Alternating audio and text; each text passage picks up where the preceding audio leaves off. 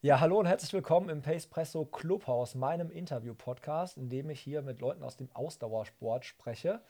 Und äh, heute ist Johnny Darke zu Gast. Äh, Johnny verfolge ich so ein bisschen seit der er bei den Miners Colonia seine eigene Run Crew so ein bisschen gegründet hat. Darüber werden wir sprechen. Wir werden aber auf jeden Fall auch über sein Marathondebüt in Köln sprechen, weil da habe ich ihn äh, angeschrien bei Kilometer 33 ungefähr. Wir werden sprechen über den äh, Barcelona Halbmarathon, bei dem er jetzt vor, ich glaube, einer Woche war. Und wir werden über die deutsche Meisterschaft sprechen, die für ihn ja so eine Art Heimrennen ist, weil er Athlet der TSV Bayer 04 Leverkusen Leichtathletik ist. Ähm, und äh, da werden wir euch drüber quatschen. Diese Folge wird euch übrigens präsentiert von den Running Experts, euren Laufshop-Experten um die Ecke. Da gehören ganz, ganz, ganz, ganz viele Laufshops dazu. Hier zum Beispiel in der Region auch Laufsport Bunert oder halt auch, äh, ich glaube, der Laufshop in Münster und so. Also ganz, ganz viele Experten. Laufshops gehören dazu, auch alle Absolut One-Shops gehören dazu. Und äh, das sind eure Laufexperten. Da mal auf jeden Fall hingehen und sich ordentlich beraten lassen, denn sonst kann da einiges schiefgehen. In puncto Koffein bleib ich kompromisslos.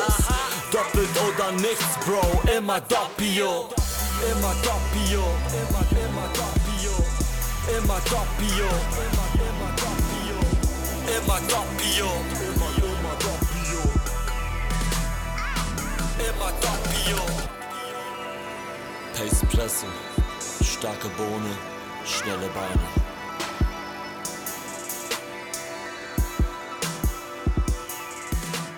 Das war eine lange Einleitung. Hallo Johnny.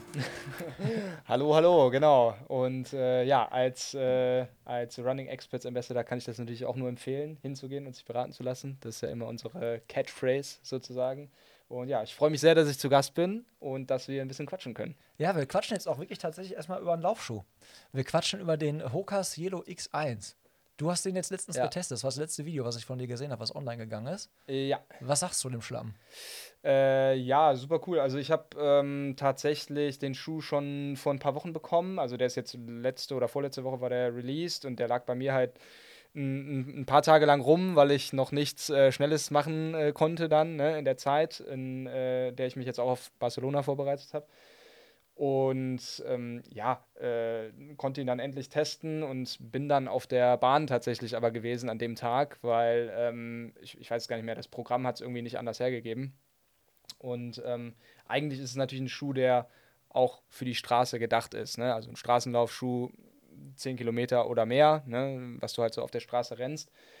Und ähm, fand aber, dass er sich auch auf der Bahn ganz gut geschlagen hat. Also das Obermaterial ist so ein bisschen gestickt, so ein bisschen wie beim Alphafly auch vielleicht. Ne? Also bei den, ja, wobei der neue Alphafly jetzt auch, so ein bisschen dieses gestickte Obermaterial, oh, was, was ich sehr angenehm fand. Und ähm, ja, sehr bouncy und vielleicht ein Tick schwerer als andere Schule, Schuhe in der Klasse, aber würde ich gar nicht äh, negativ bewerten, weil du ein bisschen Material schon unterm, unterm Fuß äh, gebrauchen kannst, äh, gerade bei den längeren Strecken. Und ja, ich fand den Schuh auf jeden Fall äh, ziemlich cool. Hast du gemerkt, dass, dass diese Carbonplatte ist ja so, hat ja so Flügel, soll ja so geschwungen sein und ein bisschen mhm. mehr Stabilität geben. Merkst du, hast du das gemerkt, wenn du über dem, ich meine, du bist ja da auch mit dem Tempo unterwegs, da ist Stabilität ja. durchaus auch nicht ja, das auf der Bahn. Das ist immer so eine Sache mit diesen, mit diesen relativ hohen Schuhen, wenn du auf der Bahn die Kurven läufst. Ne? Mhm. Ne? Das ist halt in wenigen Schuhen wirklich richtig, richtig stabil.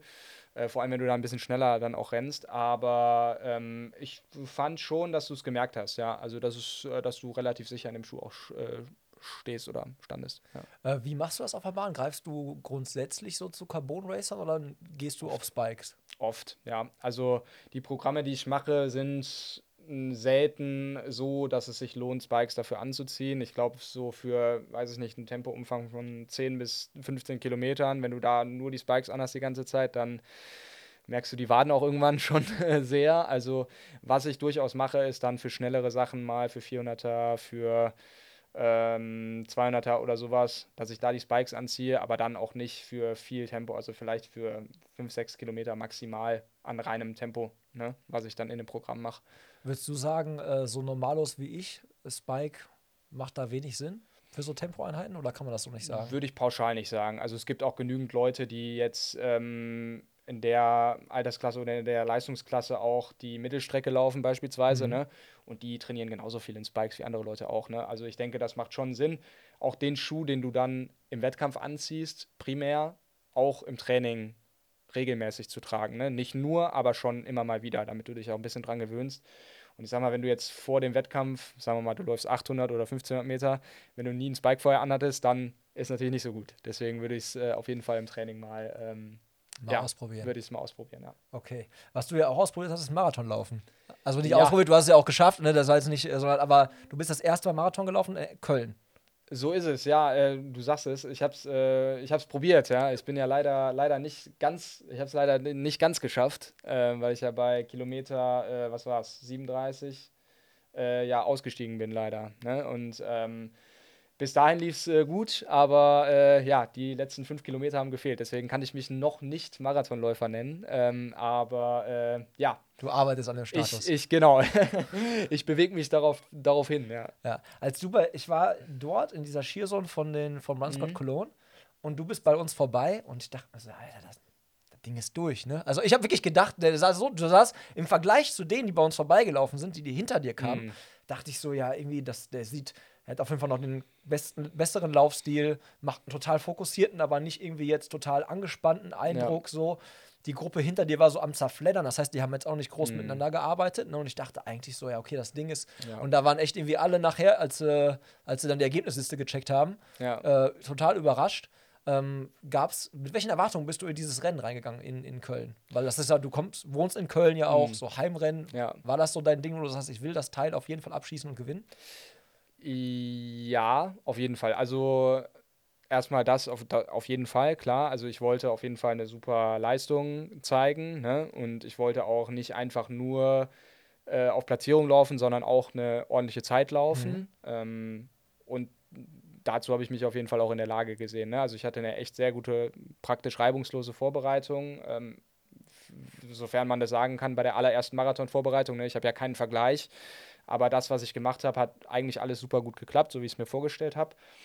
Keine Ausfälle, nicht krank geworden, nicht verletzt gewesen. Also das lief alles super smooth. Und auch so im ja, Vorfeld, sag ich mal, war das Mindset eigentlich schon ausschließlich positiv. Ne? Also auch alles, was ich so an ähm, Werbung dafür gemacht habe. Ne? Ich habe das ja auch dann versucht, gerade aus dem Grund, weil ich als Local Hero sozusagen da am Start äh, bin und weil es auch DM ist und ich dann auch noch Botschafter bin für den Köln-Marathon dann. Ähm, all diese Dinge, die äh, ja so ein bisschen das Ganze nochmal gepusht haben, haben mich eigentlich auch nochmal mehr gepusht. Also viele haben mich gefragt, ah ja, lag es jetzt daran, dass du da zu viel Druck hattest oder so, ne?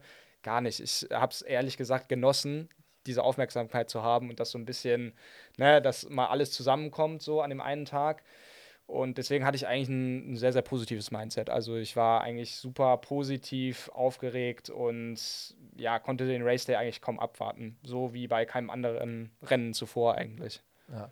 Wann warst du mit dir dann irgendwie im Rhein? Also bist du, also, weil das, wenn du sagst halt, du warst so motiviert und Mhm. so, ne, dann war es ja wahrscheinlich erstmal irgendwie eine, für dich persönlich auch irgendwie eine Enttäuschung oder so, ne?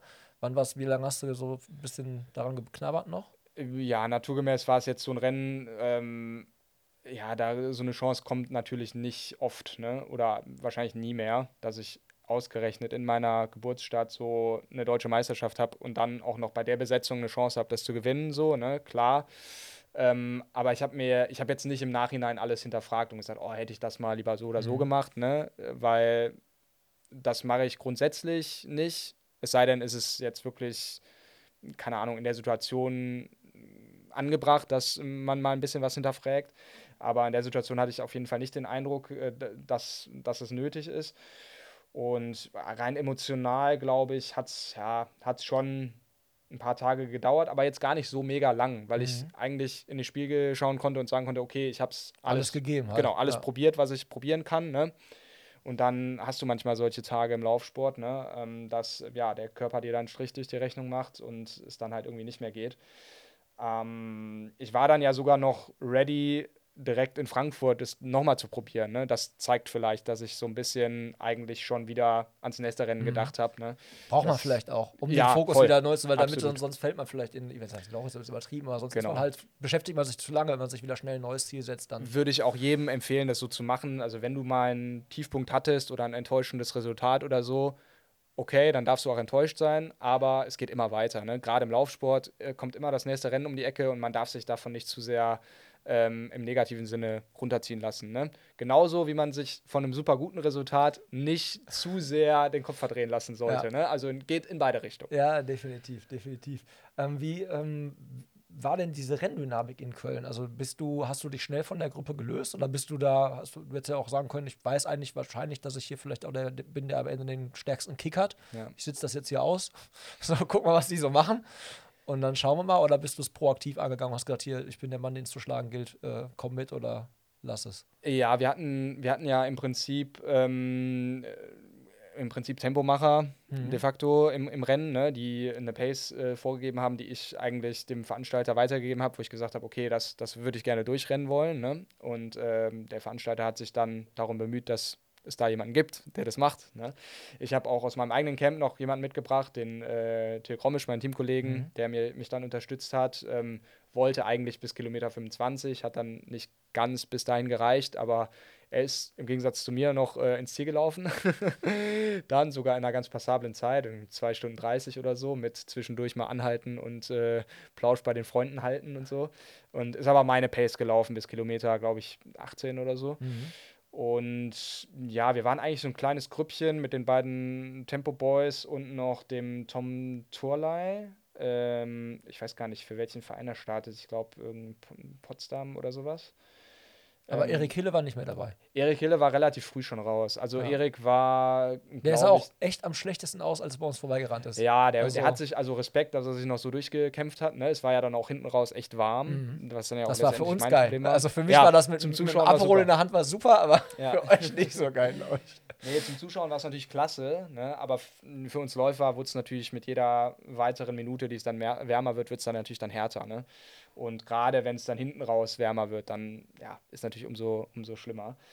Naja, und äh, genau, Erik war relativ früh schon raus. Ich glaube, ja, ich weiß gar nicht, ob er schon, ob er überhaupt bis 10 Kilometer in der Gruppe, doch, ich glaube, bis dahin hat er es geschafft, aber auf jeden Fall nicht mehr bis Kilometer 15, da war er nicht mehr dabei. Und Tom ist noch ein bisschen länger mit drin geblieben. Der ist dann aber so zwischen Kilometer 20 und 25 irgendwann weg gewesen. Und dann war ich eigentlich alleine mit den beiden Tempomachern sozusagen. Ne? Und ja, der Gedanke war eigentlich, das Tempo dann auch durchzulaufen, was auch bis Kilometer 35 genauso geklappt hat wie geplant. Ja. Was äh, hast du dann überlegt, also woran hat es gelegen am Ende? Also was hast du, was würdest du jetzt anders machen mit dem Wissen aus dem ersten Marathon, wenn du jetzt in den nächsten gehst? Auf jeden Fall äh, würde ich eine, äh, eine Kopfbedeckung anziehen für, die, für die Sonne. Das habe ich tatsächlich ein bisschen unterschätzt. Ähm, auch weil ich diese lange Belastungszeit natürlich noch nicht hatte. Ne? Das, das kannte ich einfach noch nicht vorher. Ne? Vorher immer nur Halbmarathon gelaufen und dann läufst du direkt die doppelte Strecke. Ist natürlich was anderes. Und dann auch noch direkt so ein, ja, es war jetzt kein, keine totale Hitzeschlacht, aber es war schon warm. Schon für einen Marathon auch ein Tick zu warm, um eine gute Zeit zu laufen. Und das wäre aber auch so das Einzige, weil ich glaube, sonst, ich habe es ja eben schon angesprochen, war ich eigentlich von der Herangehensweise komplett im Reinen mit mir. Ne? Also die Zeit, die ich mir vorgenommen habe und die Pace, die ich angelaufen bin, die war das, was ich realistischerweise auch können sollte, ne? auch basierend auf dem Training, was ich vorher gemacht habe. Und das erschien mir nicht zu riskant und jetzt auch im Rückblick äh, ist es für mich nicht zu riskant gewesen. Ne? Ähm, das Einzige, was ich vielleicht sagen würde, ist, ab dem Moment, wo der letzte Deutsche abgefallen ist, klar, da hätte ich dann natürlich ein bisschen verwalten können und ein bisschen das Tempo rausnehmen können und sagen können, okay, aber, ja, okay. In eine der, gute in Zeit der ist jetzt- Euphorie, aber weißt du, die Ja. Leute schreien deinen Namen, du bist da vorne in deinem Ja. Heimrennen, du fühlst dich auch gut. genau. Und Dann halt mich- runter rauszunehmen. Genau, ich, und ich habe mich wirklich auch noch sehr lange auch gut und stabil gefühlt. Mhm. Ne? Und es kam dann auch echt wie so aus dem Nichts, dass äh, mein Kreislauf dann sich verabschiedet hat. Und das hatte ich in der extremen Form halt auch vorher noch nicht. Ja, war halt dann, äh, war halt dann bitter, aber ja, grundsätzlich würde ich es eigentlich genauso machen. Es kann auch sein, dass du das dann durchläufst. Ne? Es war ja nicht weit weg, fünf Kilometer noch Ja, ins Ziel. Ne? Beim Marathon ist es dann nicht mehr so viel. Klar, die härtesten fünf sind es natürlich vom ganzen Rennen. Aber ähm, ja, ich bin eigentlich guter Dinge, dass ich das, was ich da angelaufen bin, auch, wenn die Bedingungen dann passen und wenn mein Körper mitspielt, dass ich das auch durchlaufen kann. Was ja für so Normalos wie mich halt immer echt so eine riesen Herausforderung ist, oder was viele, wenn sie im ersten Marathon laufen, ist halt diese Verpflegungsstrategie. Da sagst du, da warst du, da lag es aber nicht dran. Also du warst, was Nee. das angeht, hast alles gut reingekriegt und Nee, äh, das- genug Power gehabt. Das habe ich auch relativ viel trainiert vorher, relativ viel mit den Gels auch ein bisschen und Mhm. Was nimmst du da? mit dem Drinkmix. Ich habe einfach nur äh, Wasser und Gel genommen. Also also Morten ist das Morten, in dem mhm. Fall. Genau, habe ich äh, auch das normale Gel, nicht mit Koffein. Da bin ich nicht so mega gut mit zurechtgekommen in der Vorbereitung. Deswegen habe ich einfach das normale genommen. Und ja, versucht so alle ähm, sechs, sieben Kilometer dann ein Gel zu nehmen. Und das hat auch gut geklappt. Ja. Also die Aufnahme, äh, Gel rein, reindrücken, äh, Wasser dann noch nehmen, das hat alles, alles eigentlich reibungslos geklappt. Ja. Lass uns in Köln bleiben und lass uns Gerne. über die Mailers sprechen. Du hast ja gerade schon hier im Clubhaus rumgesagt und sagst, Ja. boah, das könnte auch was für die Mailers sein. So Ja. ein Laden so, wo du so zusammenkommst und was zusammen machst. So. Äh, erzähl uns was zur Geste Entstehungsgeschichte von Mailers Colonia. Also warst du da direkt beteiligt? Also ist es dein Baby? Also du hast es quasi ins Leben gerufen? Das kann man so sagen? Auch, also ich habe äh, mit einem äh, Kumpel von mir, mit dem Yannick Schwarz, der ähm, ja auch involviert ist nach wie vor bei den Milers. Der, Und auch, glaube ich, hier, ist er noch bei äh, Triathlon Crew Cologne? War der nicht auch bei P PA Athletes? Äh, ja, Athletes? genau. Ja, ja, ne? genau. Und der hat Ja. auch diese. der ist immer noch da. Genau, ja. Also ist immer noch bei PA auch, Mhm. ne? Und äh, hatte aber auch für den Köln-Marathon schon gearbeitet oder macht das immer noch ab und zu. Und mit dem zusammen, ja, habe ich immer mal wieder so ein bisschen rumgesponnen und wir haben uns überlegt, oh, es wäre doch cool, wenn wir irgendwie für ambitioniertere Läufer in Köln irgendwie eine Anlaufstelle hätten oder eine Crew oder irgendwie sowas, ne?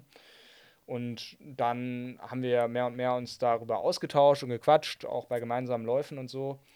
Und dann hat das so angefangen. Wir hatten schon eine relativ große, so eine WhatsApp-Gruppe, in der wir lose unsere Trainingseinheiten in Köln so ein bisschen organisiert hatten. Da waren, glaube ich, am Anfang, glaub, ich, weiß ich nicht, 40 Leute drin oder so. Das ist ja auch schon, also Was- für euer, wenn du sagst halt ambitioniertes Ja. Level, find mal 40 Leute, die so, ne? Ja. Also das ist schon eine Menge. Muss man dazu sagen, waren auch dann viele, die dann nicht mehr wirklich vor Ort waren zu dem Zeitpunkt, sondern so ein bisschen, ja, Immis sagt man in Köln, ne? mal da, mal nicht da, ne? die sich vielleicht aber trotzdem noch so ein bisschen zugehörig gefühlt haben und so ein bisschen aus unterschiedlichen Trainingsgruppen waren. So, das war nämlich auch noch so ein Ansatzpunkt für uns. Es gibt in Köln ja mit LTDSHS und ASV Köln so zwei Leichtathletikvereine, die sind so ja keinen Kilometer voneinander entfernt. Dann gibt es noch das Tri Triathlon-Team, erste Bundesliga, die Dann laufen ja auch nicht unbedingt so Triathlon-Team. langsam. Genau, und noch äh, TuS Köln Rechtsrheinische auf der anderen Rheinseite. Und wir hatten so ein bisschen den Eindruck, ja, jeder kocht so sein eigenes Süppchen und anstatt zusammen zu trainieren, machen die dann beispielsweise ASV und LT, machen dann Tempoläufe am gleichen Tag zur gleichen Uhrzeit, 500 Meter voneinander entfernt. So gefühlt, ne? wo ich mir denke, was, was für ein Quatsch. Also macht doch irgendwie eine Gruppe oder äh, kommunizieren ein bisschen und dann haben alle was davon. Ne? Und das war so ein bisschen der Hintergedanke, dass So du. Kenia-Style, wir treffen uns morgens um 4 Uhr. Genau. Ja, nee, ja nicht ganz, Aber aber, ja, so Samstag, ums, äh, Samstag um 10 vielleicht, ne, Ja. für Tempoläufe dann. Ne? Der, äh, der Jörg sitzt hier im Publikum, der, der, der kann es bestätigen. Ja, genau. Und dann hat das irgendwann so angefangen, ne? Und äh, dass wir überlegt haben, okay, dann machen wir irgendwie eine Crew draus und äh, haben uns ein Logo ausgedacht, einen Namen, alles Colonia dann, ne? Auch alles so ein bisschen community-mäßig drüber abgestimmt. Ähm, und haben dann tatsächlich auch mit der Hilfe von ein, zwei äh, Jungs, die sich da ganz gut auskennen im Vereinswesen, auch einen Verein gegründet. Also wir sind auch ein offizieller Verein sozusagen. Ja, okay, da gibt es nicht viele Crews, die das hingekriegt haben, so, ne? Genau, und äh, das ermöglicht den äh, Jungs oder Mädels, die ja irgendwie keinen Verein haben, dann auch offiziell mal Wettkämpfe zu machen, auch auf der Bahn beispielsweise, ne, was viele dann äh, vielleicht gar nicht kennen, ne, dass man mal auf der Bahn 5000 läuft oder so oder 10.000 und ist für viele auch mal spannend. Und dann darüber hinaus kannst du natürlich auch bei Meisterschaften und so mitmachen. Ne? Jetzt deutsche 10 Kilometer Straßenmeisterschaften, Lauf ums Bayerkreuz jetzt, äh, wo ich dann auch laufe. Ne? Da werden wir auch wieder viele Milers haben. Und in der Altersklasse, also bei den, bei den Älteren, so M, M50, M45, M55 und so weiter, da haben wir tatsächlich auch einige, die ja, deutsche Meistertitel erlaufen dann für unseren Verein schon. Ne? Und das ist echt ganz cool. Ja. Ähm, einen kenne ich auch. Mit einem bin ich mal zusammen irgendwie meine ersten Marathons gelaufen. Da gibt es so einen, jetzt- Jay oder so, mit so längeren grauen Ja, Haaren. Jürgen. Jürgen. Jürgen, ja. Ja. Jürgen Lai. Ja, genau. Ich glaube, der ist das. Mit dem bin ich so ein paar Mal Seite an Seite so ein paar Marathons gelaufen. Der, glaube ich, zählt auch noch zu den äh, fixeren in Ja, der Altersklasse. Ne? Ja Absolut, echt- genau. Und wir haben auch die Altersklassen-Teams natürlich. Ne? Es gibt dann ja bei den deutschen Meisterschaften immer auch äh, Teamwertungen und da sind wir auch immer sehr gut vertreten. Also das muss man echt sagen. Sind leider nicht immer alle da in Köln, ne? weil die auch so ein bisschen aus dem Umland kommen teilweise, aber repräsentieren den Verein irgendwo dann auch. Ne? Ja. Aber dann ist es ja so richtig gut old German. Du bist dann jetzt, was bist du dann im Verein? Was ist deine Rolle? Ich bin gerade nichts, ich bin Gründungsmitglied. ich bin gerade nichts. Ich bin Gründungsmitglied, aber äh, ja, wir haben tatsächlich, um jetzt vielleicht auf diese Gründungsstory nochmal zurückzukommen, äh, wir mussten das dann irgendwann hochoffiziell äh, Ja, machen ja. mit der Gründung. Das ne? ist das, was mich du- abschreckt immer. Genau, ja. du brauchst eine, ich glaube, sieben. Kassierer, Genau. Vorstandsvorsitzender, Du Geschäftsführer. brauchst mindestens sieben Leute, die da mit am Start sind. Ne? Und dann, genau, wie du sagst, ne? äh, Kassenwart und erster Vorsitzender, zweiter Vorsitzender und so weiter. Vorstand halt. Ne? Und äh, dann haben wir uns um den ganzen Kram gekümmert, sind zusammengekommen, haben alle unterschrieben. Ne? Und ich bin praktisch ein Mitgründer dann sozusagen. Ne? Also ich war jetzt zu keinem Zeitpunkt mal Präsident oder Vorsitzender oder Kassenwart oder so. So gerade Ne? vorbeigegangen. Genau. Ja, ich, das ist echt normal Trouble. Genau, und äh, ja, ist halt so eine Sache für sich auch, ne? Aber genau, diese ganzen ja, technischen Dinge mussten wir halt schon irgendwie einhalten, damit wir dann auch äh, ein gemeinnütziger Verein letztendlich sind. Ja. Ja, was ist, äh, wie kann dann, weil als Verein musst du ja jeden aufnehmen. Ja. Egal wie schnell oder, also du musst ja, bist halt dann öffentlich, du kannst da nicht jetzt irgendwie aussieben oder kuratieren oder sonst irgendwie was. Wie, äh, wie, wie macht ihr das? Also wie geht ihr da über die Pace? Oder ergibt sich das natürlich? Eigentlich, also grundsätzlich, und das vielleicht auch für, für die Zuhörer, vielleicht ist ja irgendwer auch in Köln, der das äh, sich anhört und äh, das schon gesehen hat und sich dachte, oh Gott, viel zu schnell. Ja. Also kann ich mir gut vorstellen, Ja, dass da voll. einige sagen, so, pff, wenn ich da keine 40 unter 10 laufe, dann Absolut. brauche ich da erst gar nicht hingehen. Ja, nee, das Ding ist, wir sind eigentlich grundsätzlich offen für jeden. Also wir, wir, sind, wir machen das nicht von der Pace abhängig. Es war nur so, dass wir ursprünglich von den Leuten, die den Verein so äh, oder die Community auch mitgegründet haben, dass da die meisten von halt schon relativ starkes Leistungsniveau hatten. Ne? Das hat sich dann so daraus ergeben, auch weil die zusammen trainiert haben viel und dann war das so der Grundstein. Ne? Und immer wenn die so geschlossen auch bei den Trainingseinheiten waren und so, ne, dann haben die immer noch mal mehr Leute gezogen. Das ist immer noch ein bisschen so bei uns, bei den Einheiten und Longruns und so. Ähm, aber das ist so ein bisschen der Grund, warum wir eher am schnellen Ende, sage ich mal, sind. Und es gibt noch ähm, ein, zwei andere Laufcrews in Köln, die dann eher so den ja, Hobby-Freizeitläufer abdecken, die dann deutlich langsamer sind. Die haben aber nicht diese ja, ambitionierte, dieses ambitionierte Ende dann davon. Mhm. Ne? Und grundsätzlich würden wir uns jetzt auch nicht beschweren, wenn wir das auch noch mit anbieten könnten, sozusagen, ne? wenn sich da eine So ein Gruppe Social formieren Run, würde. so ein Midas Colonia Social Genau, Run oder so. genau. Und äh, haben wir auch schon hin und her überlegt in der Gruppe, wie wir das vielleicht am besten bewerkstelligen. Ähm, kommt vielleicht noch. Ja. Ja. Aber wie viele Leute seid ihr da jetzt, also offiziell angemeldet im Verein? Oh, das ist eine gute Frage. Ähm, das müssten an die ja, so 40 sein oder so. Vielleicht auch 50. Ich bin mir nicht so ganz sicher. Wir haben auf jeden Fall in dieser. Was sagst du? 60. Hier gibt 60 es Handzeichen. Handzeichen werden Ja, eingerufen, ja. hier 60. Dann ja. sind 60, ja. Okay, Noch krass. mehr, als ich dachte. krass.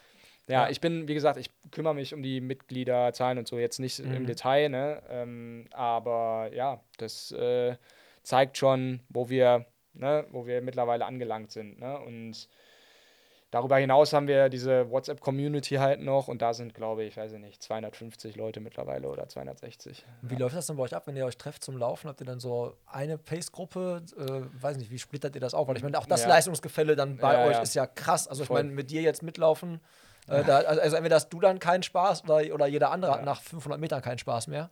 Ja, ich bin sowieso nochmal ein Sonderfall, weil bei mir ist es dann wirklich ein bisschen schwierig, ne, da immer jemanden zu haben, mit dem ich irgendwas machen kann.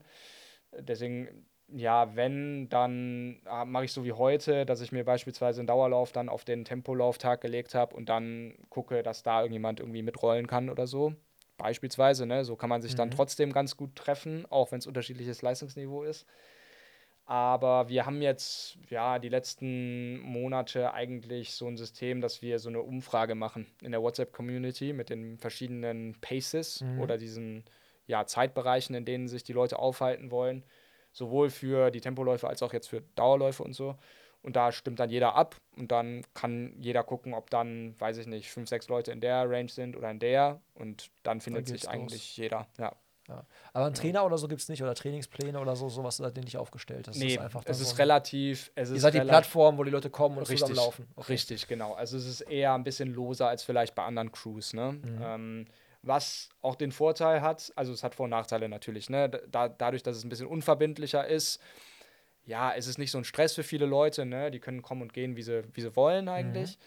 Auf der anderen Seite ist dann auch mal, gibt es dann auch mal Tage, wo der Zulauf vielleicht ein bisschen geringer ist, ne? Wo du dann vielleicht statt 20 Leuten, die wir da hatten, hatten schon, oder 25, sind es dann vielleicht nur 5, 6 oder so, ne?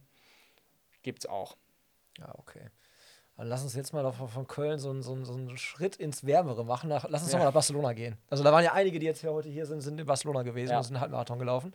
Ähm, mit welchen Aventuren bist du ins Rennen gegangen? Also ich, du hast mir ja gesagt, Tobi, wahrscheinlich wird Barcelona klappen. Mal gucken. Und dann haben wir ja den Termin jetzt heute ganz bewusst Ja. auch so zwischen Barcelona und äh, Deutsche Meisterschaft gelegt. Äh, was war da so, was, äh, was war dein Ziel? Mit dem, welchem Ziel bist du nach Barcelona geflogen? Ja, also das Ziel war für mich ganz klar eine, eine schnelle Zeit. Also jetzt ohne, ohne was absolut Endgültiges im Sinn zu haben, auf jeden Fall eine persönliche Bestleistung. Also meine PB steht bei 62,29. Das bin ich in Berlin gelaufen vor mittlerweile, ja, doch zwei Jahren. Ähm, und das sollte es eigentlich mindestens werden. Und ich habe schon so ein bisschen geliebäugelt, damit auch vielleicht unter 62 laufen zu können. Und so die unmittelbare Vorbereitung war auch so, dass ich sagen würde, dass es jetzt nicht total unrealistisch war. Ne? Also ich habe super Einheiten gemacht, eine der besten Einheiten, die ich überhaupt jemals gemacht habe im unmittelbaren Vorfeld, ne? im unmittelbaren Trainingsblock davor. War im Trainingslager in Südafrika vorher, was so lala funktioniert hat. Also ich bin leider zwischendurch krank geworden und hatte deswegen so ein bisschen Ausfall. Das war ein bisschen schade und kam jetzt auch mit der, sage ich mal, Hitze in Südafrika nicht so tausendprozentig gut zurecht. Bin dann aber wiedergekommen und habe, obwohl ich jetzt nicht so viele Einheiten hatte, wo ich gesagt hätte, so, okay, das war jetzt super weltbewegend, habe mich dann in einer super Form auf einmal wiedergefunden. Ne? Habe so einen kleinen Testwettkampf hier in Duisburg gemacht.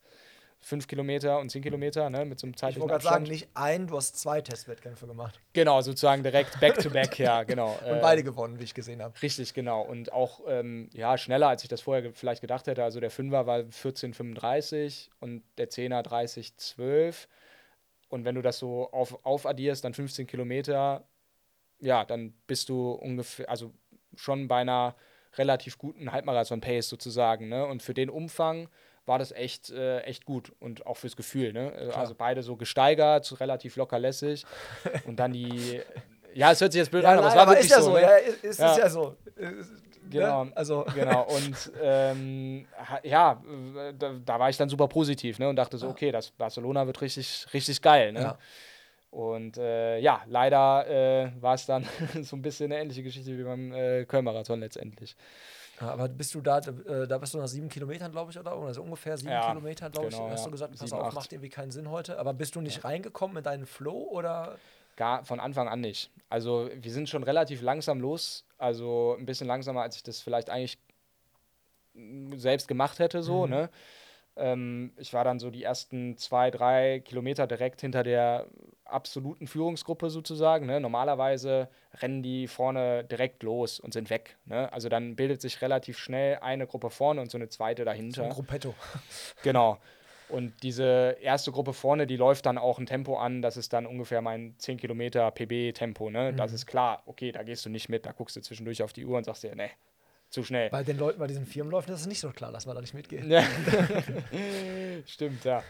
Nee, und da war es jetzt so, wir sind, wir sind halt relativ verhältnismäßig langsam los und ich dachte mir schon, okay, was ist das? Ähm, warum bin ich denn jetzt hier direkt hinter der Führungsgruppe, ne? Und habe mich aber dann schon relativ früh nach drei, vier Kilometern schon nicht, nicht gut gefühlt. Also ich bin nicht so richtig in diese Pace reingekommen und obwohl es halt eben schon nicht wirklich schnell war, ne? Nicht das, was ich eigentlich anlaufen wollte. Und äh, das ist beim Halbmarathon natürlich immer schlecht, wenn so früh dann schon, ja, irgendwie es sich nicht gut anfühlt, weil du dich eigentlich ja ein bisschen reingrooven willst, ne? Du willst ja eigentlich vielleicht bis, wenn du ein bisschen langsamer anläufst, bis 10 Kilometer oder so das durchlaufen und dann vielleicht die zweite Hälfte sogar eher nochmal schneller laufen, ne? So habe ich es in Das Berlin der- beispielsweise Das gemacht. Trau ist der Traum von jedem Läufer, Ja, ne? genau. so, so, so progressiv das dann zu machen. Genau, in Berlin sind wir wirklich die ersten fünf Kilometer progressiv schneller geworden. Also fünf, ähm, die ersten fünf waren so knapp unter drei Minuten, äh, die zweiten dann irgendwie äh, 2,56 und die dritten 2,54 oder so. Also einfach. Und das hat sich dann aber auch wirklich dann besser angefühlt, Ja. ne? je mehr du gelaufen bist. Und so war es halt in Barcelona nicht. Und ähm, ja, bin dann relativ früh schon auch von dieser etwas langsameren Pace schon abgefallen, was dann auch kein gutes Zeichen ist, ne? weil du eigentlich eher schneller werden müsstest. Ne? Und war dann ehrlicherweise auch ein bisschen äh, ja, frustriert dann irgendwann, ne? weil es halt nicht so funktioniert hat, wie ich wollte. Und dann fliegst du extra nach Barcelona und äh, dann läuft es nicht so, wie du es dir vorstellst. Und dann ist es manchmal so, ne? dass du ähm, ja, das dann irgendwie äh, auch nicht wahrhaben willst. So, ne? Ja, okay. Was ist eine Woche ungefähr her, ne? genau, ja. Ja, jetzt geht's äh, nächste Woche dann zum Heimrennen. Beziehungsweise übernächste, glaube ich. ist es. Übernächste? Ja, Ist Deutsche? Genau. Aber ja, Ja. okay, bald. Also, du hast es mir auf jeden Fall vorher gesagt, bevor wir den Termin hier ausgemacht haben. Ja, Tobi, ähm, lass mal gucken. Äh, dann habe ich meine Key-Einheit für die, für die 10 Kilometer rum. Wie lief die? Also ja, gut, die hatte ich jetzt tatsächlich noch nicht, ne? Okay, weil äh, noch, dann ja. ha- hatten wir eine Woche äh, Unterschied. Also ich glaube, die Deutschen sind jetzt dann am, am 3.3. Mhm. Ähm, und äh, genau, die kommt dann nächste Woche praktisch. Also nächste Woche Freitag oder Samstag werde ich die wahrscheinlich machen. Und steht da auf dem Zettelchen? ist noch nicht ganz klar, aber es wird wahrscheinlich äh, sowas Richtung 8 bis 10 mal 1000 in Renntempo sein, vielleicht ein bisschen schneller. Und was, Ja. Wie lange machst du ein Päuschen dazwischen?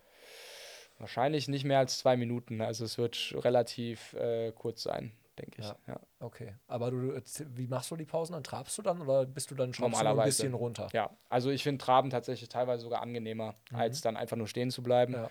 Oft machen wir einfach auch 200 Meter Traben, fertig. Ne? Also Okay. das ist eigentlich am einfachsten. Dann kriegst du noch so ein kleines bisschen mehr Umfang insgesamt und äh, läufst halt so in einem durch. Das ist immer ganz schön. Und äh, mit welchem, mit welchen Erwartungen oder mit welcher, wie gehst du jetzt in, in, in die Meisterschaft? Ich meine, das ist ja auch wieder für dich was Ja, Besonderes. ja, Ja, Das ja, ist jetzt voll. Leverkusen. Ähm, dein, dein Heimrennen, ja, was den Verein angeht, so. Äh, da willst du ja wahrscheinlich, hast du wahrscheinlich auch richtig Bock drauf und fieberst dem entgegen. Absolut. Ich, also da habe ich schon super Bock drauf. Es war jetzt auch die letzten zwei Jahre immer ein super Rennen für mich, äh, obwohl ich da relativ solo immer vorne weggelaufen bin und ziemlich deutlich äh, beide Male gewonnen habe. Und beide Male dachte ich mir, ey, auf der schnellen Strecke und bei so einem Heim Heimrennen wäre es geil, wenn mal richtig Konkurrenz da ist. Ne? Wenn mal richtig jemand da ist, der dann auch deutlich schneller ist als ich, wo ich einfach mal mitrennen kann. Ne? Ja.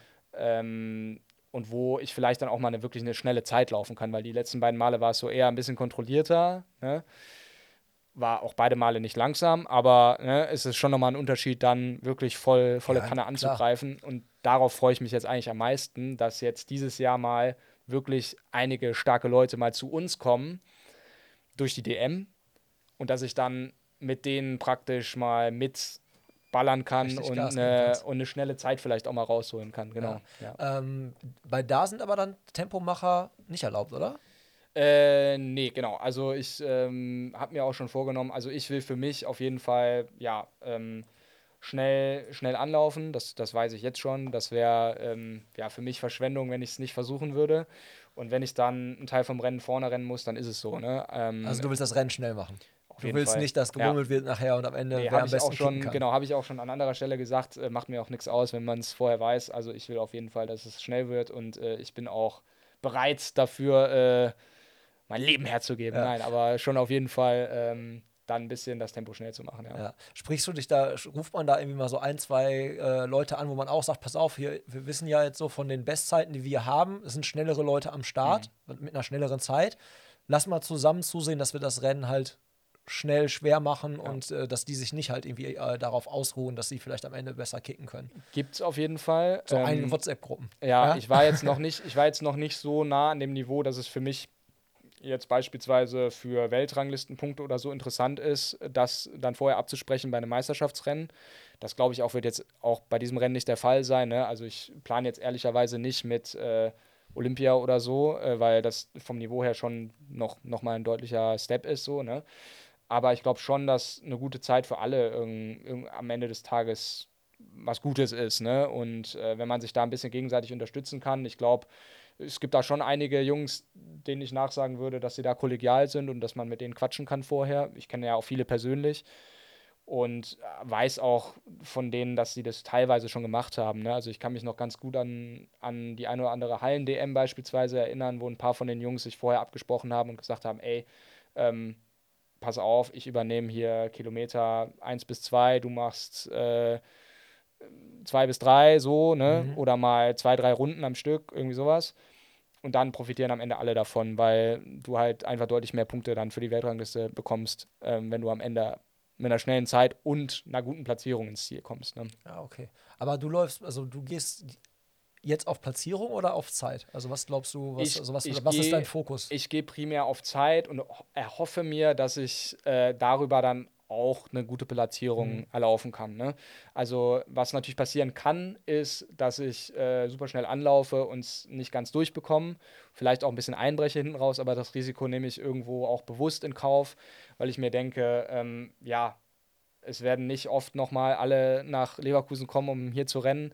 Und wenn ich schon mal die Möglichkeit habe, dass ja, die Jungs mit mir mitrennen können, dann, dann muss ich es auch nutzen. Und das ist so ein bisschen mein Hinter, Hintergedanke. Und äh, ich glaube, wenn ich das umsetzen kann und wirklich auch eine gute Zeit laufen kann, dann kommt die Platzierung automatisch. Ne? Dann bist du am Ende, hast du sichergestellt, dass du dein maximales Leistungsniveau abgerufen hast.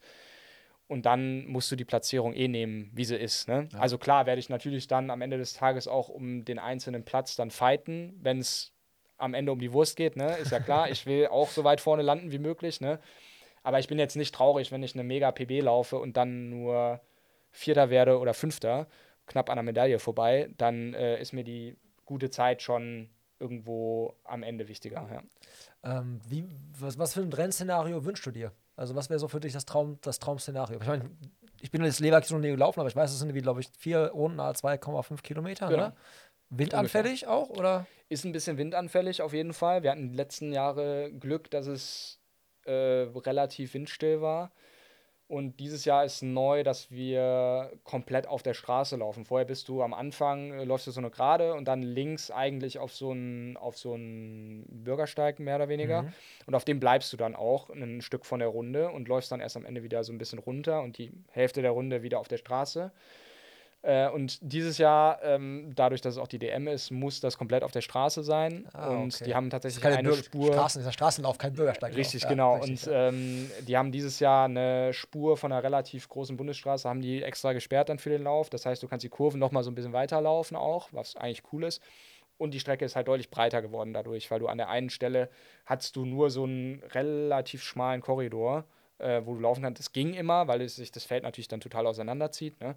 Aber es, ich finde es persönlich schon ein bisschen besser, wenn du ein bisschen mehr Platz auch in der Breite hast. Und das ist dadurch jetzt auch gegeben. Ne? Und ähm, ideal wäre auf jeden Fall, wenn ja von Anfang an äh, die Jungs gewillt sind, auch mitzurennen. Eine, eine schnelle Pace, ne? was auch immer das heißen mag, mhm. dann an dem Tag. Und wenn ich vielleicht sogar ein bisschen mich reinhängen kann ab einem bestimmten Punkt. Ne? Also wenn ich jetzt eine Pace vorlege für die ersten drei, vier, fünf Kilometer und mich irgendwer überholt, dass ich mich dann reinhängen kann und dann den zweiten harten Rennteil halt, ja, mich auch ein bisschen ziehen lassen kann. Das wäre eigentlich super. Wer ist für dich der Favorit auf dem Papier für das Rennen? Ich habe ehrlich gesagt noch keine Ahnung, wer zuverlässig gemeldet hat. Dadurch, dass es jetzt noch ähm, ja, zwei Wochen sind bis dahin, äh, kann es auch sein, dass da noch der eine oder andere dazukommt. Ähm, wenn unsere starken Marathon-Jungs einen äh, Start in Erwägung ziehen, dann würde ich die auch sicherlich zu den Favoriten zählen. Also Richard also, und Amanal. Richard Amanal. Ich glaube, dass auch ein Nils Vogt laufen könnte. Den weil das auch auf dem Schirm, muss ich auch gestehen. eher so seine Strecke ist. Ähm, der wäre für mich eigentlich von den Spezialisten für die Distanz äh, auf jeden Fall der stärkste. Und Nils kenne ich auch ganz gut. Mhm. Ähm, das wäre so ein Kandidat, wenn ich dem jetzt sagen würde, ey, pass auf, Nils, hier, ich äh, laufe die ersten paar Kilometer vorne und äh, dann können wir uns danach ja so ein bisschen unterstützen oder sowas. Der würde, der wäre für sowas auf jeden Fall offen. Ja, ja vor allem, aber der kann halt auch, glaube ich, ganz gut, ganz gut hinten raus noch kicken. So. Das ist äh, auf jeden Fall. Vom Tempo her. Ja.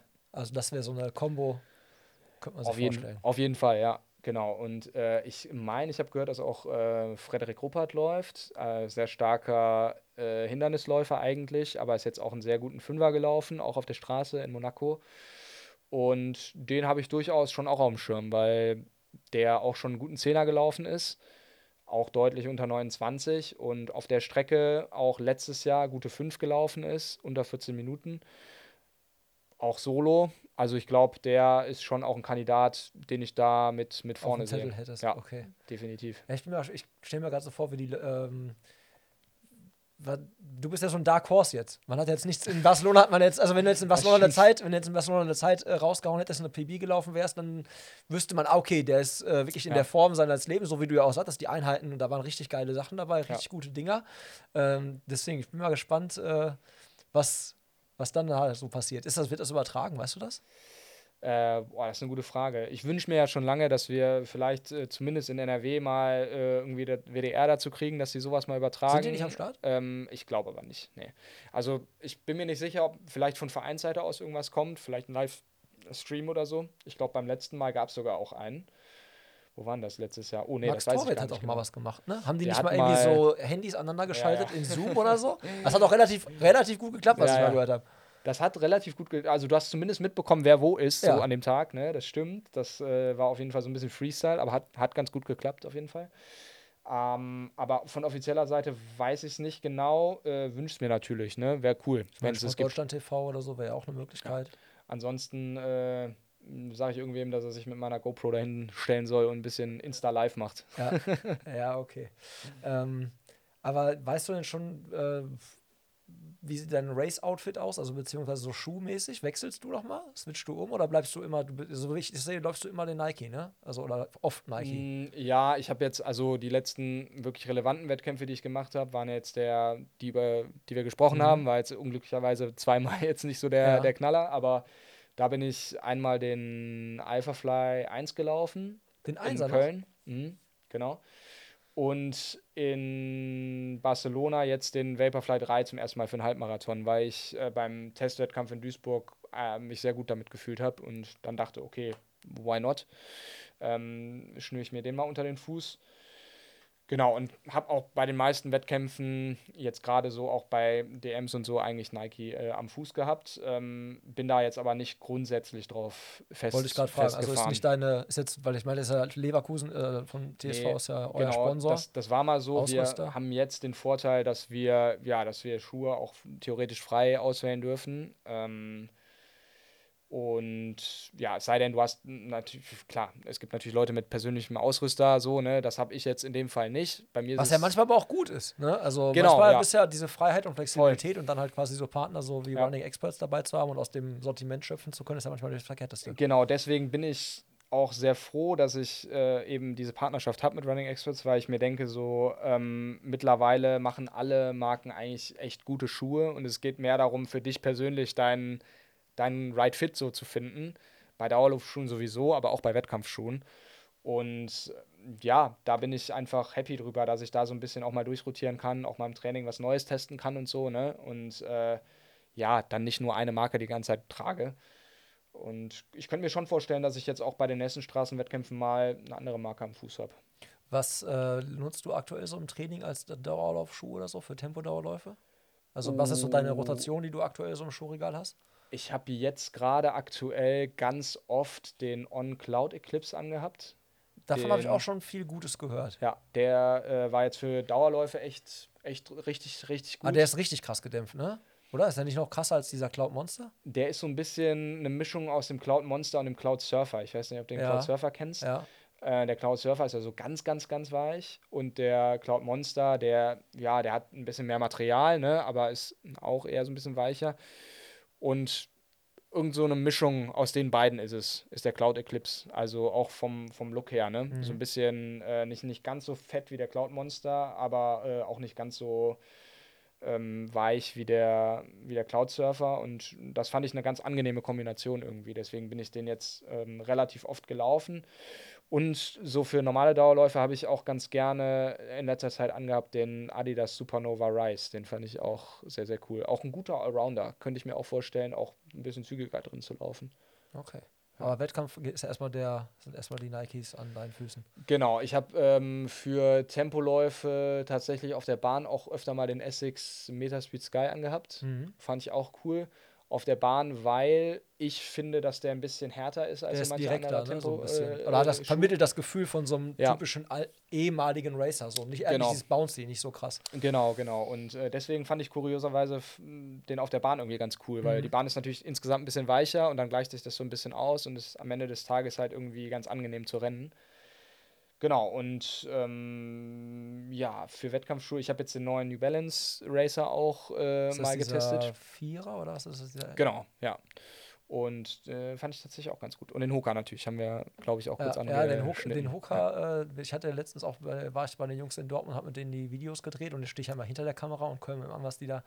Und dann haben die halt, also den Hooker fand ich auch durchaus echt interessant. Ja. Also wenn ich jetzt einen Wettkampfschuh oder irgendwie was bräuchte, wobei ich mir auch vorstellen kann, dass man den auch öfters mal Mhm. vielleicht im Training dazu Ja. greift. Weil die Außensohle sah auch so aus, als ob die ein bisschen was ab kann. Also der sah jetzt nicht Voll. so aus, als ob der irgendwie nach 300 Kilometern durch ist. Nee, glaube ich auch nicht. Glaube ich auch nicht. Ich glaube, die Außensohle ist relativ robust. Aber ich habe jetzt noch nicht den Langzeittest. Ja. Ähm, und ehrlicherweise halten natürlich die Carbonschuhe da- dann auch ein bisschen länger, weil die ziehst du natürlich dann nicht einfach mal so für den Dauerlauf an. Ne? Deswegen ist da ein bisschen ja, mehr Zeit, die ins Land geht, bis der mal dann durch ist, der Schuh. Ja. Äh, wie stehst du jetzt Olympische Spiele?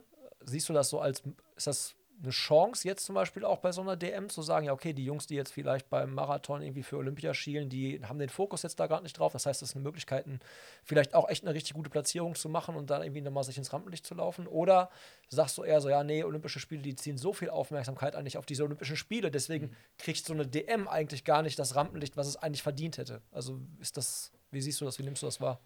Ja, es ist so ein bisschen beides. Ne? Also ich glaube, so eine DM äh, ist generell, gerade jetzt im Straßenlauf, eher so ein bisschen unterrepräsentiert, würde ich jetzt mal sagen. Also es ist jetzt nicht so, dass es wahnsinnig viel Hype darum gibt oder viel Berichterstattung, sondern es ist immer auch in irgendeine Veranstaltung eingebettet. Immer, ne? Szene, immer die Szene, die man anspricht dann so. Genau, genau. Und das ist schon relativ nischig, würde ich Mhm. Äh, nichtsdestotrotz ähm, glaube ich, dass ja auch im Vergleich zu anderen Nationen, wenn man jetzt sich die deutsche Meisterschaft auf der Bahn anguckt, äh, dass die relativ gut ist, auch gut besucht ist, ähm, auch ein cooles Event ist.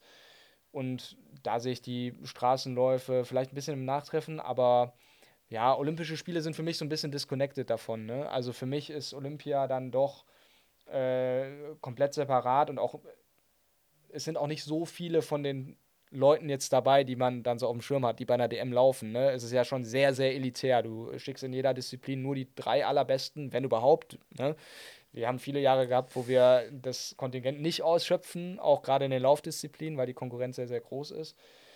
Und deswegen, ja, ist es so ein bisschen, da reden wir nicht mal von Leuten, die dann bei Olympia dann wirklich gute Chancen haben. Ne? Das ist ja dann nochmal Next Anderes Level. Level, ja. Genau. Und deswegen doch, ähm, ich würde mir wünschen, wenn die Hochkaräter vielleicht dann auch mal eine DM dann mitnehmen, so wie Richard letztes Jahr, Mhm. der ja auch in Bad Liebenzell bei der 10 Kilometer Straßen-DM gelaufen ist. Simon Boch ist beispielsweise auch so jemand, Den hatte der ich gerade auch gerne noch DM im Kopf läuft. gerade. Äh, ja, vor allen Dingen auch, weil der ja auch sich nicht qualifiziert für Olympia und Richtig. durchaus ja dann auch jemand ist, der die 10K dann, also die 10K Ja. DM mitnehmen kann. Ne? Der ist auch jemand, äh, da hast du vollkommen recht, den, den sehe ich auch auf jeden Fall da und finde ich auch super cool, wenn äh, so gute Leute dann ja sich in Anführungszeichen nicht zu schade sind, eine DM zu laufen, ne? weil oft ist es tatsächlich auch ein bisschen der finanzielle Aspekt. Du kriegst halt nicht die äh, super Preisgelder bei der DM. Ne? Was gibt's Dann denn da so? Was gibt's dafür? Normalerweise nichts. Ehrlich, gar nicht? Null. Normalerweise nichts. Also du kriegst vom DLV, oder? du kriegst vom DLV nichts. Okay. Vom, DL, vom Verband kriegst du nichts. Muss man dazu sagen, dass es natürlich eine ganze Menge deutsche Meisterschaften im Jahr gibt. Ne? Also du hast natürlich, du hast Cross, Halle, Straße, dann die unterschiedlichen Distanzen. Ne? Und du kriegst finanziell nichts. Du kriegst natürlich die Medaille, ne? du kriegst, ja, wirst dann geehrt und so, ne? aber du kriegst erstmal finanziell nichts davon. Und dann kommt es ein bisschen darauf an, was du ein Deal, äh, was für ein Deal du hast mit deinen Sponsoren. Ah, okay. Und das ist dann eher der Punkt, ne? Oder mit deinem Verein. Bei uns im Verein in Leverkusen gibt es beispielsweise auch eine Prämie für ein. Klar, weil der Verein halt sagen kann, ey, guck mal, bei uns zu trainieren oder wir haben so viele Richtig. deutsche Meister hervorgebracht oder Genau. was. Ne? Und da gibt's dann, wird eine Prämie ausgeschüttet und bei vielen ist es dann der Ausrüster, ne? Der dann sagt, okay, wenn du hier deutscher Meistertitel kriegst, du, weiß ich nicht, 5000 Euro oder so, ne? Aber das hängt ein bisschen davon ab, wie gut du bist, ne? Da ist die Spanne auch sehr, sehr groß. Also wenn du jetzt Amanai Petros bist, beispielsweise, Mhm. Der kriegt natürlich sehr viel oder Richard. Wenn du jetzt äh, ich bist, Johnny dann Darko bist. kriegst du ein bisschen weniger. Ja, okay. Aber es ist ja, Ist ja auch schon irgendwie so ein bisschen skurril. Ne? Also ich meine, äh, die Athleten laufen da, ne, bringen halt im Prinzip die Reichweite für den Sport und so und Ja. Co. Aber im Prinzip, wenn du dann halt quasi da so den, den Vogel da abschießt, so, dass Mhm. jetzt nicht jeder, nicht jeder Altersklassendeutsche Meister irgendwie eine Prämie kriegt, aber dass der deutsche Meister oder die deutsche Meisterin irgendwie gestaffelt auch irgendwie die ersten drei was kriegen, äh, sch- denkt man ja eigentlich, müsste eigentlich ja logisch sein. Ja, und das ist für mich generell so ein bisschen auch ein Problem oder veranschaulicht auch ein Problem. Und zwar, dass wir ein bisschen diese Professionalisierung oder die Verwirtschaftlichung des, des Systems nicht so richtig hinbekommen im Vergleich zu anderen Sportarten. Ne? Also ich habe das Gefühl, so, äh, dass beispielsweise im Radsport oder im Triathlon, ne, dass äh, mehr Leute von den Sportarten leben können, professionell. Und bei uns ist es halt schwierig, wenn du das dann nur über Preisgelder und Antrittsgelder und so machen äh, musst, weil du findest halt nicht so viele Wettkämpfe, wo du wirklich mal was erlaufen kannst dann auch. Ne? Und dann hängt es davon ab, ob du einen Sponsor bekommst oder nicht. Und das ist, ja, keine Ahnung. Ne? Manche Leute, die sind super schnell, kriegen keinen Ausrüster. Der andere hat 200.000 Follower auf In- Instagram und kriegt darüber einen Ausrüster. Ne? Also es ist halt so ein bisschen teilweise schon fast leistungsunabhängig äh, dann davon. Und es geht eher darum, wie du dich vermarkten kannst, was ja okay ist. Aber dann, finde ich, sollte man es versuchen, auch das ganze System ein bisschen auf ein professionelleres Level zu, zu heben. Ne? Ähm, das, das fehlt meiner Meinung nach ein bisschen.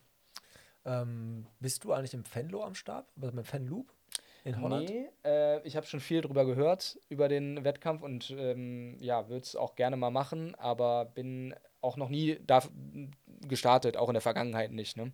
Das ist irgendwie, gen- da, ich hab, also ich war schon relativ häufig da, aber ich muss gestehen auch, das was du angesprochen hast, ich habe noch nie gesehen, dass ein deutscher Athlet, also ein deutscher, weil aus dem Top-Leistungsbereich irgendwie jemand da gewesen ist. Also Ja. da sind ja, ich glaube, Kenianer oder so da irgendwie was, und da sind schon welche oder auch die holländische Spitze, aber das ist ja so ein Lauf, wo Stimmung, schon ja durchaus irgendwie auch viel los, das wird, glaube ich, auch übertragen, aber gibt es da einen Grund für, also gibt es da, weißt du da irgendwas, zahlen die Preisgeld, weißt du das? Ah, da bin ich mir nicht sicher. Ähm, wie gesagt, ich, ich kenne den Lauf, aber ich war selber noch nie da, deswegen kann ich dazu jetzt gar nicht so viel sagen.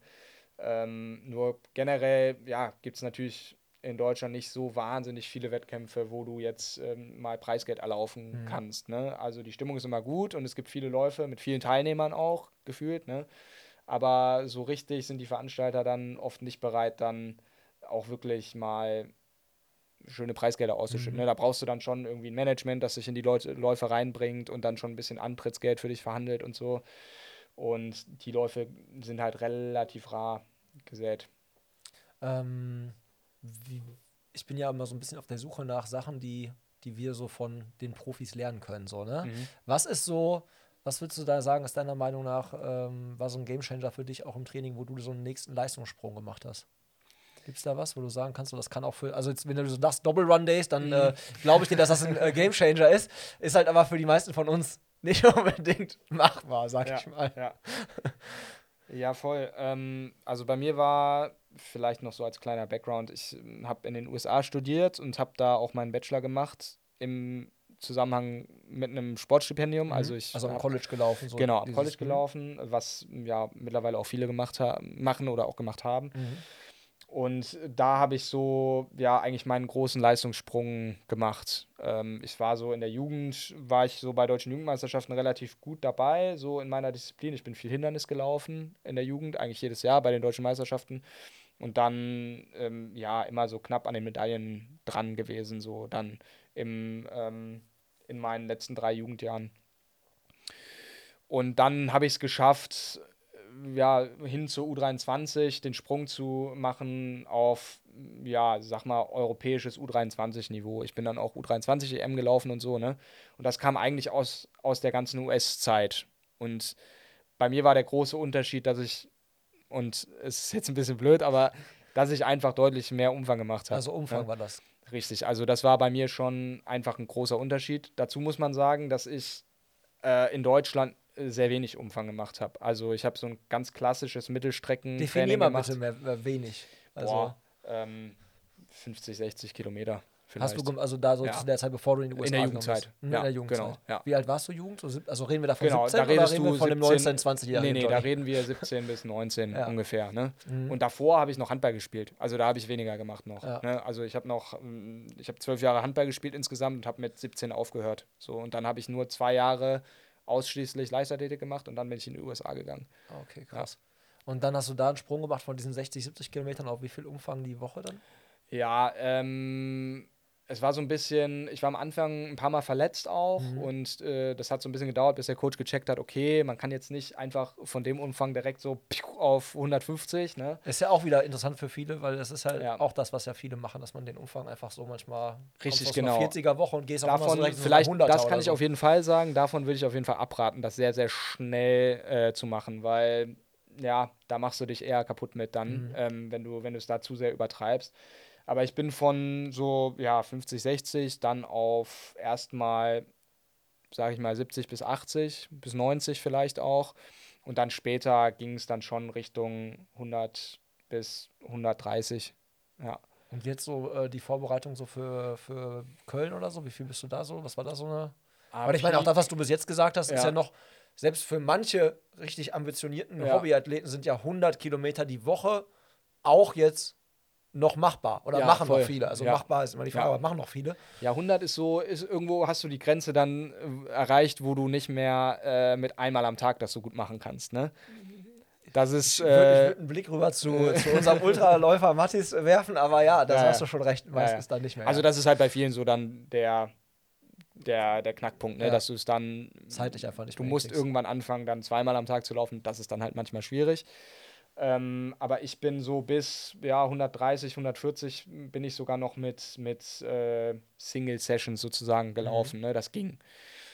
Aber jetzt unmittelbar in der Vorbereitung auf Köln habe ich so in der Spitze 190 gemacht. Ah, Okay. Und so im Mittel würde ich sagen so 170. Aber da sagst du, da kommt dann 180. nicht mehr dieser Game Changer, also dieses 130 Volumen in den USA mit einer Gruppe, weil ich meine, ich finde ich find auch mal eine Gruppe macht ja viel aus. Also gerade Absolut, wenn du so eine ja. Trainingsgruppe hast und du dich gemeinsam Ja. ein bisschen pusht, wenn es nicht zu krass ist, dass sich alle, alle kaputt pushen, sag ich Voll. mal, ja. Ja, das ist auch das Zweite, was ich sagen würde. Dass, äh, wenn es irgendwie geht, dass man versucht, vor allem so die schnellen Sachen ähm, nicht alleine zu machen.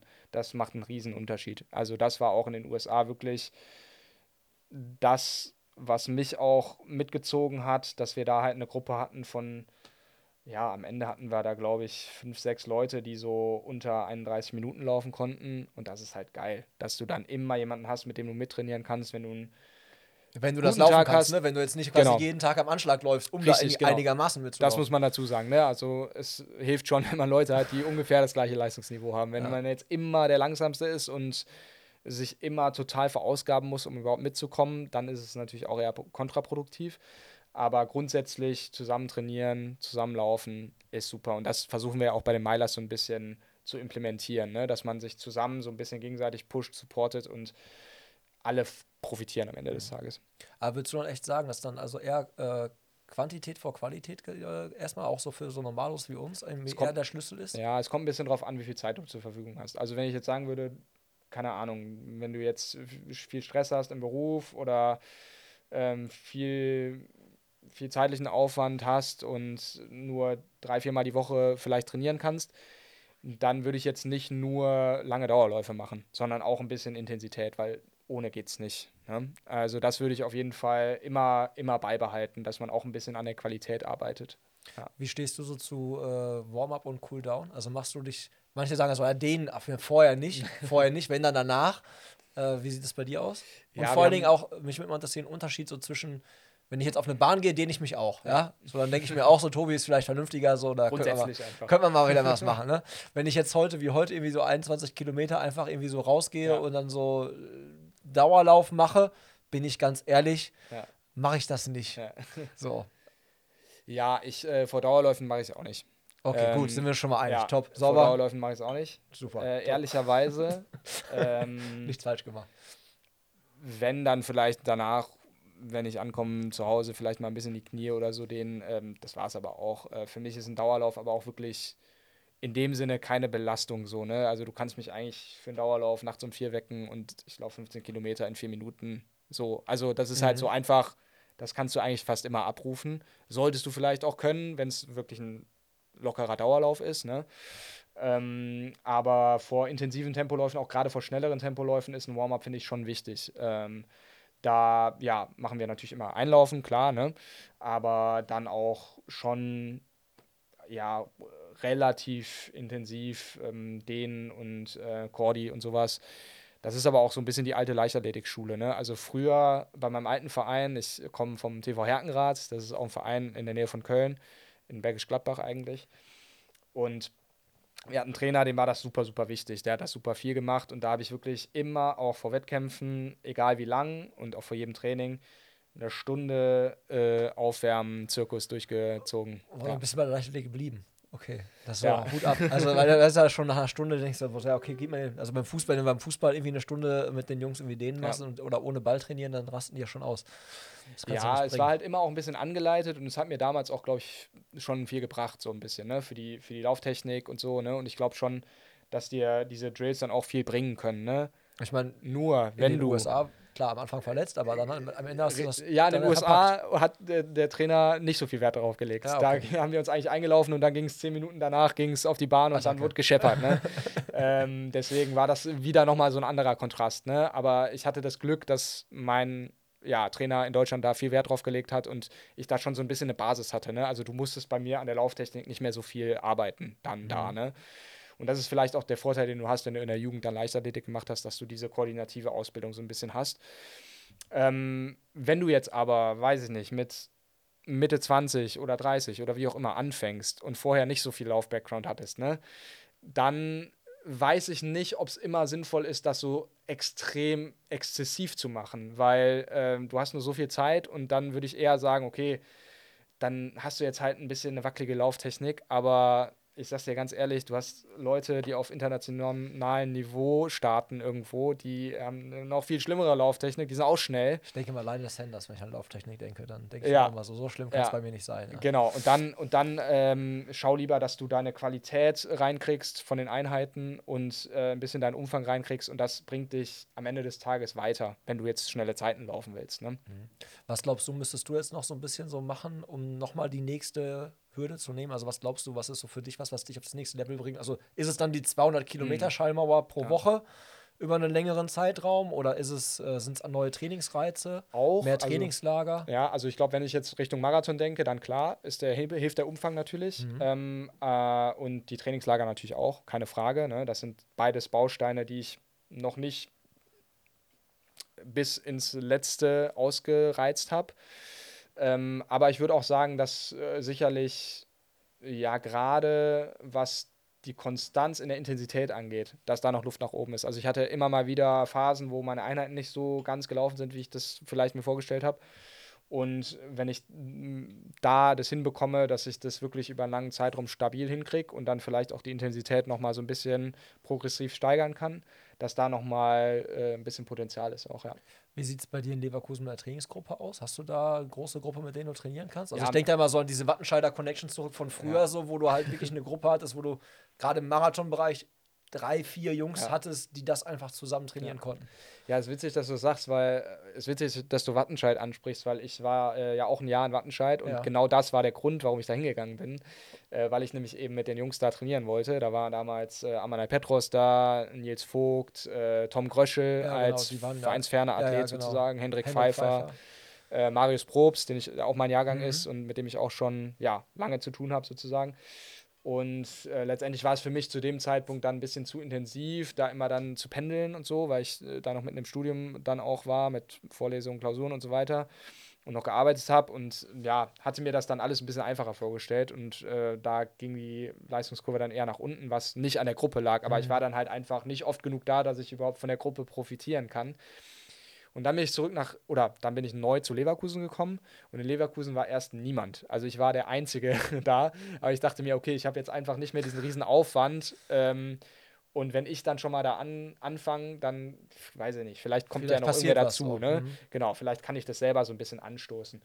Und glücklicherweise ist genau das eigentlich eingetreten. Also wir haben eigentlich mit jedem Jahr unser Team ein bisschen verstärkt, ist ein bisschen größer geworden. Und mittlerweile ja, soweit, dass wir auch schon jetzt deutschen Meistertitel geholt haben in der Mannschaft, über 10 Kilometer ne, bei der letzten DM, den wir auch dann gerne verteidigen würden. Ne. Aber ja, wir haben sicher fünf, sechs, sieben Leute mittlerweile auf einem guten Niveau, die Langstrecke laufen. Die trainieren leider nicht immer alle zusammen und manche sind auch nicht äh, in Leverkusen oder in Köln. Sondern starten quasi für den Verein. Sondern starten für so. den Verein und sind dann sporadisch mal da, ne, weil die auch beruflich teilweise eingebunden sind, sind ja auch keine Profis dann. Ähm, aber du hast eigentlich immer, kriegst eigentlich immer drei, vier Leute an die Startlinie dann bei so einer Meisterschaft, die gut sind, ne? Mhm. die stark sind. Und das hilft natürlich enorm. Ne? Und jetzt auch im Alltag, äh, wir haben jetzt einen neuen guten Mann, den Max Norris, dazu bekommen, der in den USA auch studi äh, studiert hat, der jetzt fertig ist, neu nach Köln gezogen ist, der, ja, mit dem ich viel trainieren werde jetzt in nächster Zeit. Den Till Krommisch hatte ich schon angesprochen. Und das sind eigentlich so meine beiden ja, Trainingspartner, mit denen ich am meisten mache. Ne? Und auch aus der Jugend kommt ein bisschen was nach. Wir haben Konstantin Karls noch als, äh, ja, jetzt gerade der Jugend entwachsenen Athleten, der jetzt noch U23 ist. Der auch dann happy ist, wenn er in der Trainingsgruppe reinkommt und nicht alleine Absolut, ist auch schon unter 30 Minuten gelaufen, also ein riesen, riesen Talent. Mhm. Ähm, geht jetzt, ja, leider aus unserer Sicht auch in die USA, weil wir ihn als Trainingspartner sozusagen verlieren. Ne? Aber die Chance ist natürlich immer da, dass jemand dann wiederkommt und auf einmal auf einem ganz anderen Level ist. Ne? Und das ja, besteht bei ihm schon die Möglichkeit. Ja, aber es ist irgendwie schade immer zu sehen oder zu hören, dass er halt quasi in die USA gehen muss, um Ja. erstmal diesen nächsten Schritt zu machen, weißt du? Das ist halt wie, Ja. also das muss man dann durchaus ja hinterfragen, unser System hier. Also Ja. warum ist das, warum klappt das nicht hier in diesem Mhm. Umfeld, ne? Also, Ja, man muss fairerweise sagen, das System, was du in den USA hast, ist, glaube ich, weltweit einzigartig. Ja. Ne? Also so ein System hast du eigentlich nirgendwo. Das sind Bedingungen, das kannst du dir nicht vorstellen. Ne? Das ist, du hast im Prinzip die gleichen Facilities, sagt man immer, die gleichen äh, Anlagen, die du nutzt, Gym, äh, Physio, äh, das Ganze drumherum, wie hier vielleicht ein Profifußballverein oder so. Ne? Also das ist, äh, das ist Wahnsinn, was die da für Möglichkeiten haben. Und da ist der Erfolg dann auch kein Zufall, wenn du dann ja hunderte Athleten da durch dieses System äh, ziehst, ne? Und da kommen Weltklasse-Leute bei raus. ja, aber Das ich meine, sowas hätte ja verhindern. quasi Leverkusen ja auch oder hatte wahrscheinlich, also es gibt ja, Ja. oder da, wo bei uns Fußballvereine angedockt sind oder so, da gibt es ja. Ja. auch dann diese Möglichkeiten, ne, bei den großen Genau. Vereinen. Und da sind wir wieder bei diesem Thema ne, mit der Professionalisierung. Das finde ich halt auch, dass du eigentlich grundsätzlich diese Möglichkeiten hättest. Nur du musst versuchen, das halt an mehr Standorten zu machen und insgesamt ein bisschen zu profe professionalisieren. Ne? Aber theoretisch ginge das. Ne? Du hast halt nicht diese Breite. Und bei uns ist es immer nur so die absoluten Spitzenathleten, die so dann im Kader sind. Ja, aber ne? dann Du brauchst trainieren die halt der eine ist im. Norden, der andere im Süden, der Rest, Genau. also das ist halt, Ja. die müssten halt an einem Standort zusammen trainieren, Eigentlich, ja, so, damit genau. du diesen Erfolg wahrscheinlich dann hättest. Richtig, genau. Und in den USA sind das halt ja mehrere hundert Colleges, die du dann hast, ne, die alle super gute Bedingungen haben. Ne? Und der große, große Faktor, den du auch noch hast, zusätzlich ist, dass du äh, einfach voll bezahlte Trainer hast da. Ne? Bei uns, äh, wenn du jetzt nicht bei Leverkusen oder bei Wattenscheid bist oder so, dann macht das ein Ehrenamtler und die machen das ja auch oft extrem gut, haben eine sehr gute Expertise. Aber es ist natürlich schon ein Unterschied, wenn jemand dann nebenbei noch Vollzeit arbeitet oder wenn er das halt als seinen ausschließlichen Job macht. Ne? Und du kannst ein ganz anderes Maß an Betreuung halt gewährleisten. Und das ist nochmal so ein großer Unterschied, ne, den du da drüben hast.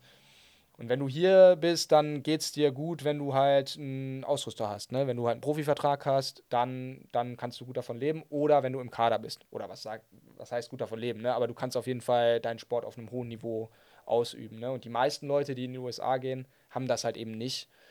Und dann ist es eine gute Alternative. Ne? Dann, wenn du hier keinen Kaderstatus hast und keinen Ausrüster und kein Geld bekommst oder so, ja, dann mach das auf jeden Fall. Und ne? in Köln leben willst, hast du ein Problem wahrscheinlich. Wenn du, ja, wenn du auch in so genau. Stadt lebst. Genau. Aber jetzt haben wir gerade schon bei Professionalisierung. Äh, du bist, also Pro, äh, Definition von Profi ist ja immer, streiten sich auch mal die Geister, aber quasi, wenn man von dem, was man da macht, halt leben kann. Das ist bei dir der Fall. Also du bist, du bist, du würdest dich als Profiläufer bezeichnen. Ja, über meine, über meine Partnerschaften jetzt. Mhm. Ne? Ähm, das ist aber auch jetzt noch nicht lange so. Also das ist jetzt seit ja, einem halben Jahr im Prinzip so, Mhm. wenn überhaupt. Das auf die Beine gestellt, dass Ja. das so läuft. Ja, ja, genau. Ähm, und davor habe ich auch noch ähm, ja, 20 bis 25 Stunden halt gearbeitet und habe mein Training irgendwie auch ja, nebenbei dann Mhm. untergebracht. Ne? Ja. Ja, okay, aber das ist ja wahrscheinlich auch dann der nächste Schritt für, um das nächste Level zu erreichen. Das muss man ja machen. Also wenn du noch 20 Stunden trainierst, Ja. das eine ist das Trainieren, das andere ist einfach das Erholen und Regenerieren.